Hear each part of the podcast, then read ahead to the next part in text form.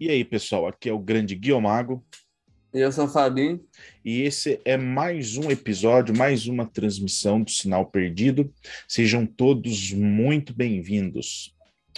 Galera, o tema que a gente vai tratar hoje é um tema bastante interessante, que inclusive foi retirado da interação com vocês através do Instagram, né? O nosso Instagram Sinal Perdido, juntamente com o meu pessoal, né? Que é o do professor Guimaker, é, a gente fez ali uma caixinha de interação a respeito de um tema em específico e a gente vai conversar sobre ele e eu vou juntamente com o Fabinho aí é, tra tentar traçar aí uma linha de pensamento em relação a esse tema que a gente discutiu lá no, no Instagram. Então, o tema de hoje, pessoal, é sobre o medo e a insegurança.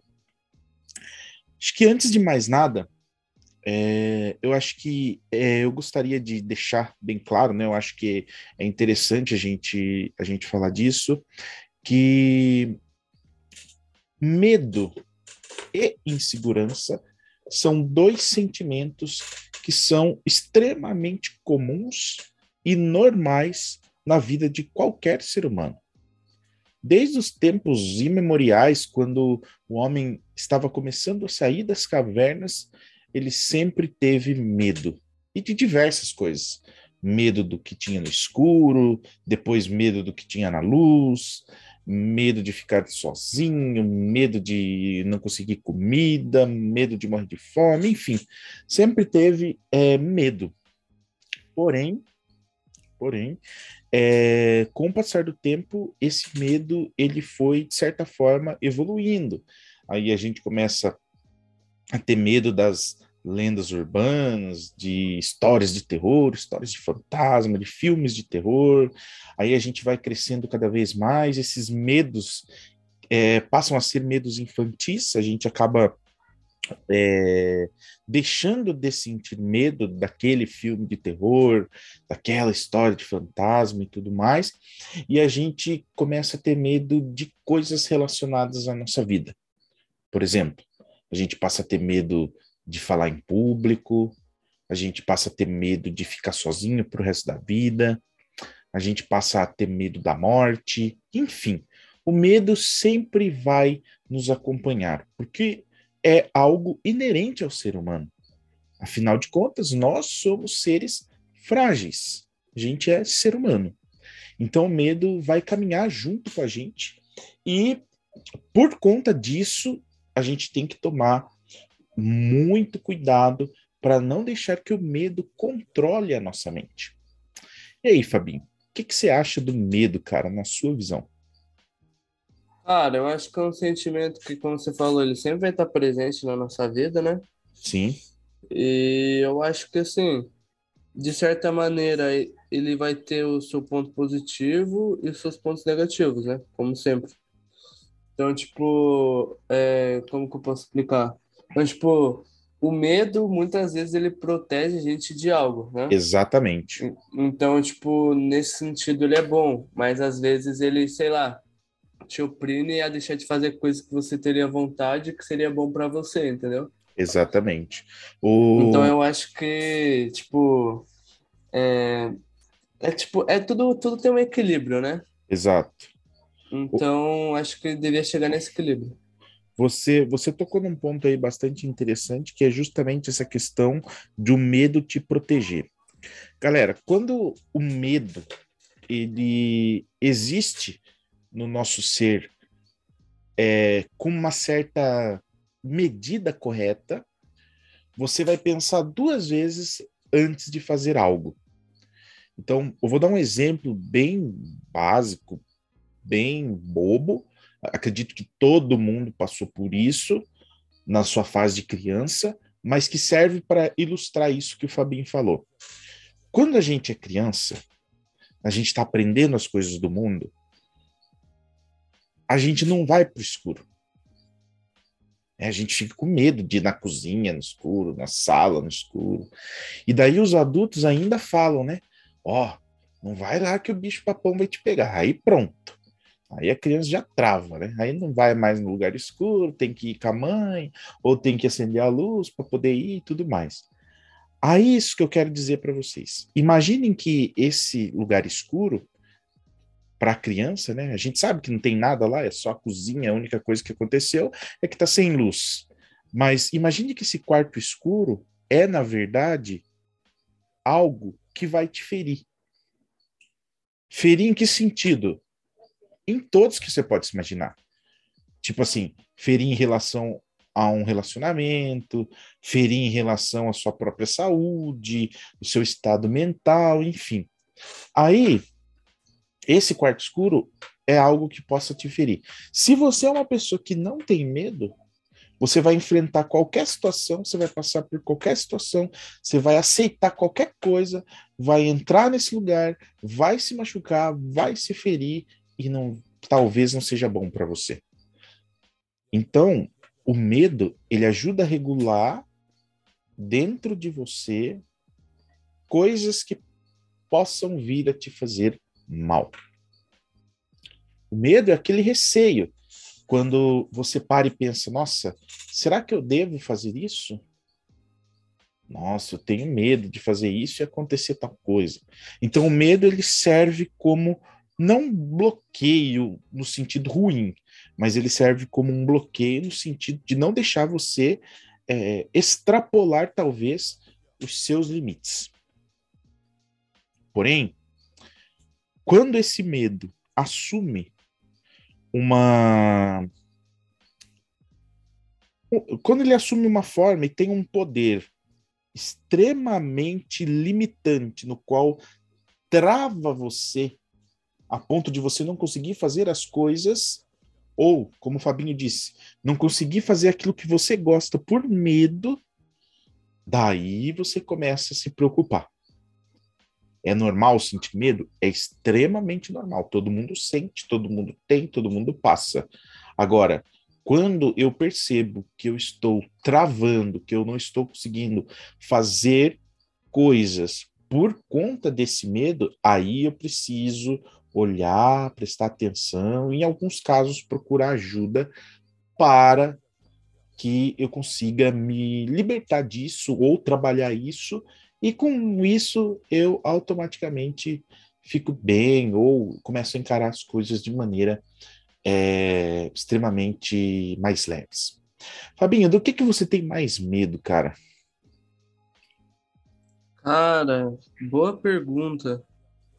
Você nunca parou para pensar assim, tipo, medo, a coisa que você mais tem medo, assim, que é algo que se você fica pensando muito, você começa a entrar em parafuso. Cara, é a bad trip do que a gente tava conversando esses dias, do tipo, se o meu esforço na escola não é suficiente para tipo eu conseguir ser bem sucedido, tá ligado? Entendi. É, tipo, eu entro numa paranoia do que tipo assim, eu penso que que a minha chance de, de, tipo, sei lá, entrar numa faculdade boa é a mesma do que qualquer um, tá ligado? Mesmo, tipo, me esforçando mais na escola. Certo. Então você acha que esse é o seu maior medo e é algo que, quando você para para pensar, você começa a ficar paranoico? Cara, eu acho que no momento é, é o meu maior medo. Tá Entendi. Tá eu não, eu não não paro muito para pensar nisso, sabe? Entendi. É, o, o, geralmente, bem, bem, sendo bem categórico no que eu vou falar, a gente costuma ter medo do futuro. Isso é uma coisa assim uhum. que, nossa, cara, acho que está presente aí, acho que em quase 100% dos medos das pessoas. Por exemplo, se você tem medo da rejeição, um exemplo. Uhum. Como que você sabe que alguém vai te rejeitar se você nunca foi lá e nunca conversou com a pessoa, por exemplo? É. Uhum. Ou como que você tem medo da rejeição se você conversa com a pessoa, vocês não são tão próximos, mas você nunca tentou se aproximar mais? Querer ser amigo, querer ser parceiro, conversar, trocar ideia e tudo mais. Medo da morte, nem preciso dizer. A morte está no futuro. Hoje a gente está vivo, está bem, está com saúde, está alegre, está vivendo, está trabalhando. Amanhã a gente não sabe, daqui a pouco a gente não sabe. Ah, Gui, esse, esse medo eu não tenho, não. Essa noia de tipo, ai, que medo de morrer, tá ligado? Sim. Tipo, não, não que eu queira morrer, né? Tipo, ah, ninguém lógico. quer. Sim. Mas, tipo, essa, essa pira de, tipo assim, ficar pensando a toda hora que, sei lá, a qualquer hora eu posso morrer, ou sei lá, tipo, eu não tenho essa pira. Entendi. Esse não é um, um dos É. É, e te- tem pessoas que têm, né? Na nossa, na nossa É, pesquisa, a gente teve 19% de respostas em cima, tipo, do medo da morte. E, e é assim, é, é, é natural, gente, mas é uma coisa que está no futuro. É, não A- além de estar no futuro, tanto a rejeição quanto a morte, além de estar no futuro, são coisas que, se acontecer, a gente não tem controle. Tipo assim, como que eu vou controlar um grupo de pessoas a não me aceitarem como seus amigos, seu amigo, ou como parte do grupo? Eu simplesmente preciso lidar com isso. Se acontecer, né? Falando de morte. Ah, descobri que eu vou morrer. Tá, beleza. E aí? Tem cura para o seu problema? Não. Então, o que eu posso fazer? Né? Então, assim, essas duas coisas são coisas que estão no futuro, e o futuro, gente, para todo ser humano é uma coisa muito incerta. Ninguém sabe. A gente não sabe, por exemplo, se é, o dia de amanhã vai ser o último dia da vida na Terra, por exemplo. Futuro é uma coisa incerta. Daí a gente tem pessoas, por exemplo, têm muito medo de falar em público. E quando a gente fala em medo de falar em público, daí sim é uma coisa, por exemplo, palpável e que a gente tem controle sobre ela. Porque como que a gente perde o medo de falar em público? Simplesmente treinando. Não existe um, um, uma fórmula mágica, um passo a passo para você seguir, para você perder esse medo, para você é, deixar de sentir medo de falar em público. Para que você faça isso, você tem que simplesmente ir lá e falar em público. Nos primeiros dias vai ser tremendamente insuportável, horrível. Mas com o tempo você vai deixar isso para trás e a sua oratória vai melhorar e você vai perder o medo de falar em público. Outro tópico que a galera que a galera é, votou bastante é medo de ficar sozinho. E eu acho que esse é um dos medos também que a maioria das pessoas tem. E por que que eu falo isso, né? Eu falo isso porque o ser humano ele foi projetado e criado para ser um ser sociável, para estar em conjunto com outras pessoas. Nenhum ser humano nasceu para viver sozinho. E quando eu falo isso, não estou me referindo apenas a, ao sentido de você arrumar uma pessoa, uma parceira ou um parceiro para você casar, para viver com você na sua casa. Não é isso. Eu digo assim, de pessoas que têm medo de chegar um tempo e elas não terem ninguém para conversar, nenhum amigo para sair, nenhuma pessoa para trocar uma ideia e tudo mais. E essa é a perturbação que bastante pessoas têm. Porém, porém, também é algo que está no futuro. Até porque, é, como que é, como que eu vou me transformar em alguém que não vai ficar sozinho? Cultivando amigos.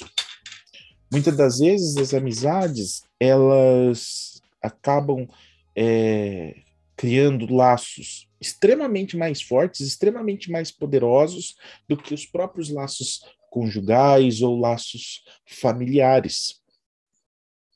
E falando isso sem maldade, dizendo isso para vocês que, que quando a, a pessoa cria um vínculo de amizade extremamente forte com a outra pessoa e realmente é um, um círculo um círculo de amizade de forma recíproca, é muito provavelmente esse laço de amizade vai ser mais forte do que laços familiares e laços conjugais. Então, quando você descobre essas pessoas, você, quando você cria esses laços com as pessoas, né, você cria essas amizades e tudo mais, pode ter certeza que você não ficará sozinho. É lógico que a gente tem que entender o seguinte, que a amizade, ela não é você conversar com amigo seu todo dia, toda hora, todo momento. Acordou, a primeira coisa que você vê no seu celular, ai, meu amigo me mandou mensagem bom dia. Não é assim. Amigo é aquele que está com você em qualquer momento, em qualquer hora. Isso não significa que é todo momento, toda hora. Aquela pessoa que quando você precisar tá ali, quando você não precisar, tá ali também. Esse medo de ficar sozinho, ele é trabalhável né, em cima justamente dessa questão do de você de você criar esses vínculos, né? Aí existe aqui alguns comentários ou perguntas que os nossos ouvintes fizeram para a gente aqui e eu vou comentar sobre eles. Não existe ninguém sem medo e insegurança. 100%. Conserve seu medo, já dizia o Raul Seixas. Realmente, essa é uma frase e um comentário bastante pertinente, porque não existe pessoa sem insegurança, sem medo. E detalhe que quando a gente confunde medo com insegurança, a gente tem que pensar que insegurança é quando você não se sente capaz de algo. E medo é quando você simplesmente é bloqueado por pavor, por receio. Então, o, o, quando o Raul diz conserve o seu medo, ele está dizendo que, que é da gente extrair do medo a coisa boa. E qual é a coisa boa do medo? Aquilo que a gente estava falando ali atrás, que é quando a gente pega o medo, a gente observa o medo, e o medo serve como parâmetro para a gente não entrar em lugares que talvez irão nos machucar, nos maltratar. E sendo bem pontual, Fabinho, você já você tem ou já teve medo de falar em público, mano? Pior que não, Gui. Eu, eu nunca, nunca, tive teve problema. Uh -uh. Você sempre se, se expressou muito bem diante de pessoas? É, porque desde, desde pequeno eu sempre, sempre participei, sei lá, de coisa de igreja, uns, por uns é, teatro e coisa, né? Sim. Então, tipo, desde mais novo eu já fui desenvolvendo essa habilidade de, tipo, falar com o público e tal. Cantava na igreja também, entendeu? Entendi. E, e fora que também é, é, sei lá, eu me acho uma pessoa muito sociável, sabe? Sim, tipo, sim. Assim, eu sou um pouco, um pouco tímido, assim, às vezes, Uhum. Mas na maioria da, das vezes eu sempre sou social com todo mundo. Tipo, eu, eu, sempre tenho essa facilidade de social com todo mundo que está em volta, sabe? Entendi. E, e, e, olha só, pessoal, inclusive eu vou até usar a, a sua fala, Fabinho, pra, porque assim, esses movimentos que, que as igrejas fazem, principalmente com os mais jovens, é extremamente positivo, principalmente no fato de colocar o jovem, por exemplo, nesses grupos de teatro, nessas apresentações de, de, de, can, de cantar, né, de, de é, fazer louvores ali para o pessoal da igreja, por mais que seja um círculo de pessoas que você talvez conheça todo mundo, mas na verdade já vai fazendo você treinar essa parte de falar em público.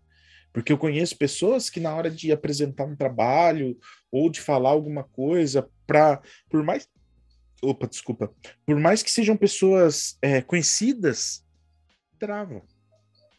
Não vai nem para frente, nem para trás. Em alguns casos a pessoa chega a passar mal. Então, é, esses movimentos que as igrejas fazem, principalmente com os mais jovens, de colocar eles nesses movimentos para fazer esse tipo de coisa é muito bom para ajudar as pessoas a perderem medo de falar em público ou medo de se apresentar em público. Muitas das vezes a pessoa é extremamente excelente em questões relacionadas à apresentação. Você olha assim, ela dança bem pra caramba, ela se apresenta de forma artística muito bem, e, e, você consegue ver que o dom daquela pessoa é o dom de se apresentar. Só que quando ela tem que fazer isso, ela passa mal. Por quê? Porque ela não tem essa habilidade de se expressar, de se apresentar, de falar em público, e isso, em, em alguns casos, quando se torna algo extremamente forte, pode causar é, problemas sérios de saúde, que precisam daí de tratamento e tudo mais. É, então, pessoal, quando a gente está falando né, de, de, de, prestar atenção nesses sinais é, e reconhecer que todos nós temos medo, que ninguém no mundo é uma pessoa que não tem medo, que não tem insegurança, que é o He-Man, que é o Rambo, sabe? É, tem muitas pessoas que hoje, principalmente hoje, que está muito na moda, tem muitas pessoas que vendem assim nos perfis ou nas ideias dele que é uma pessoa forte, que não tem medo de nada e tudo mais, que não tem insegurança, que ter medo é coisa é uma fraqueza, que ter insegurança é uma outra fraqueza e tudo mais. A gente tem que tomar cuidado com isso. Porque todos nós temos medos. Todos nós temos inseguranças. E tá tudo bem, desde que isso não atrapalhe, não tire da gente o prazer de fazer aquilo que a gente gosta. Temos aqui também uma duas perguntas, na verdade, que foram idênticas, que é como superar os medos, né? Fabinho, o que que você acha, cara? O que que você, qual conselho você sendo aí um, o, o cara mais jovem aqui do nosso podcast, qual conselho você daria para uma pessoa que está procurando ajuda para superar um medo, sendo qualquer qualquer medo? Cara, eu acho que para você superar isso, a única forma é você enfrentar isso. Certo. Porque de qualquer jeito você tem medo. Sim. Então, então eu acho que tipo, se você se você deixar guardado, você vai continuar tendo medo daquilo. Então, acho que a única forma mesmo é você ir e enfrentar aquilo, pela, pela experiência que eu tive até agora, né? Uhum. Então, acho que essa é a melhor forma possível. De, tipo, você... Não que você precise, tipo, enfrentar de uma vez. Tipo, vamos supor, é, você tem medo de dormir no escuro. Um exemplo, né? Certo. Daí você vai lá, vamos supor que o quarto, o, seu quarto tem um, tem um banheiro, ou um abajur, enfim. Você vai lá no banheiro, deixa a luz ligada e deixa a fresta da porta. Aí certo. conforme, conforme o tempo vai passando, você vai, vai diminuindo aquela fresta até que você não deixa mais a luz ligada e dorme no escuro. E você não tem mais medo. Sim. Entendeu? Sim. Ou de dormir sozinho, sei lá, alguma coisa relacionada assim. Então eu acho que a, a melhor maneira de você superar isso é você encarando isso. Certo, muito bem colocado, cara. Eu também compartilho dessa ideia, mas eu acrescentaria que é, você enfrentar o medo de forma racional. O que, que eu quero dizer ah, com sim. isso? Né? Você trabalhar na sua mente. Por exemplo, ele falou do medo escuro. Gente, olha, a gente está falando de medo, mas se a gente fosse pegar os relatórios, por exemplo, das pessoas que vão atrás de tratamento psicológico por causa de medo, a gente vai ver que tem pessoas que têm pavor de chuva, pavor de escuro, e gente assim, né, não é criança, tem adultos e tudo, e, e tudo mais, né, que tem esse tipo de medo. Então, pegando o exemplo do medo do escuro, ele deu a ideia de colocar o abajur lá, a fresta da porta e tal, pá. Beleza. E você ir trabalhando enquanto você vai fazendo essa, enfrentando esse medo de pouco a pouco. Primeiro você coloca uma luz mais fraca, depois você coloca uma luz mais fraca, depois você coloca uma, uma luz negra. Por último, você deixa só a frestinha na porta e daqui a pouco você está no escuro total. Junto com isso, você fazer o exercício de você entrar, por exemplo, numa área escura e falar: não tem nada aqui. É simplesmente o meu quarto. Ó, aqui tá a parede 1, aqui tá a parede 2, aqui tá meu móvel, aqui tá minha cama, aqui tá tal coisa, né? pegar, deitar na cama assim no escuro, por exemplo, e começar a tatear a cama para sentir que você está num lugar seguro.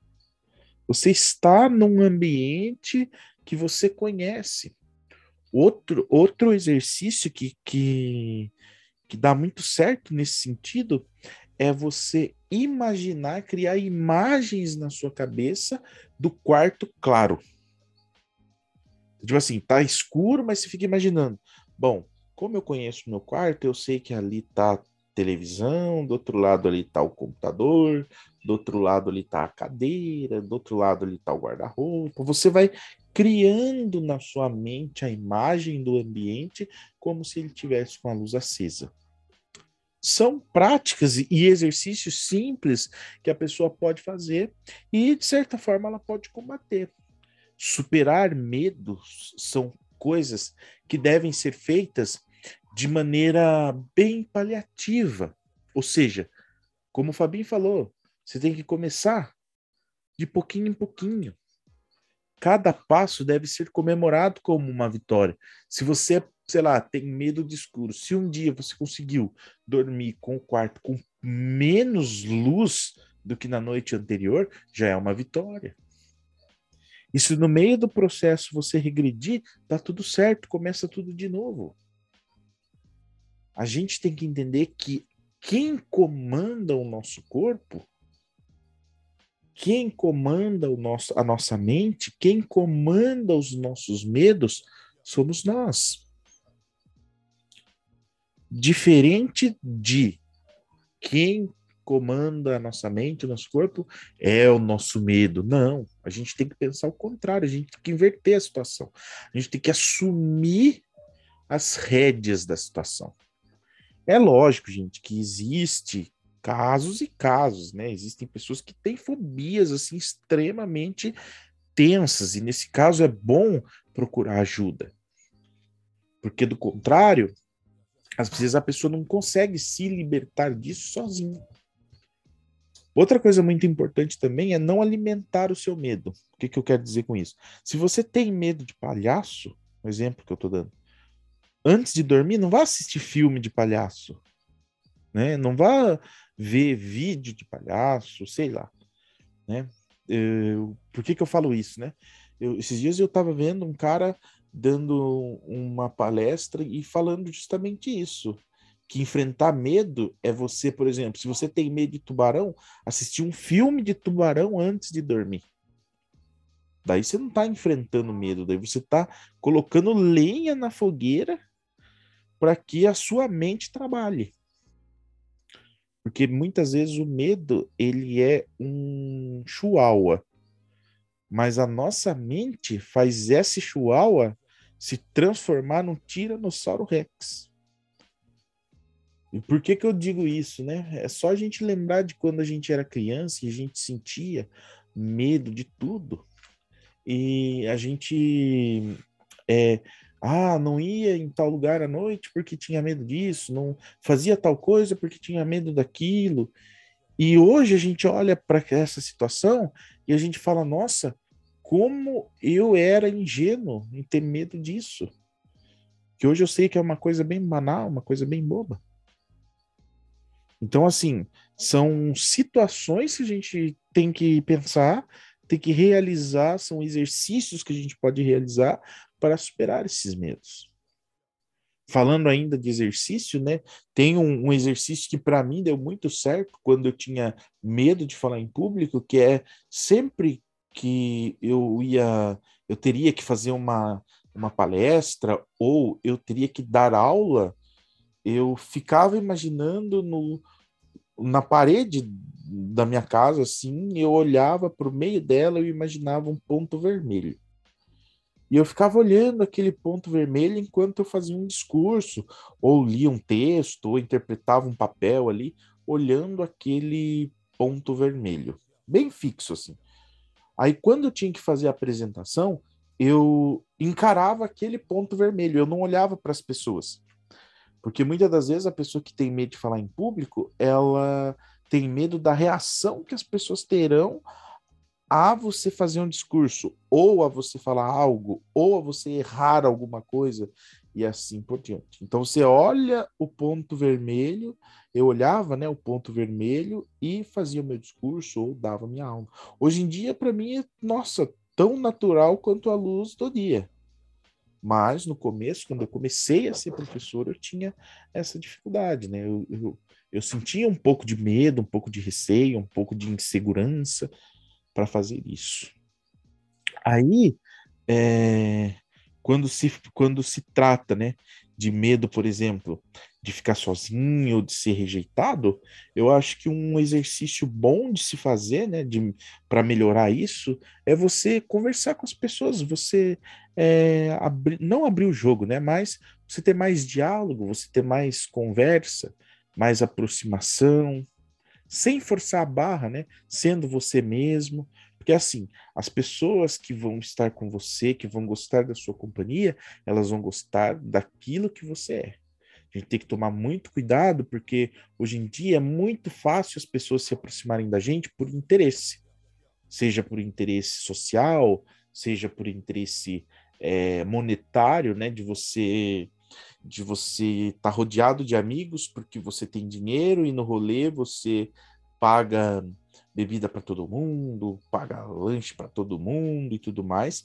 A gente tem que tomar cuidado com isso. Que e aí depois, quando, por exemplo, você vive uma fase no qual você deixa de fazer tal coisa ou deixa de ter esses benefícios, aí as pessoas te rejeitam e se afastam e você acaba ficando sozinho.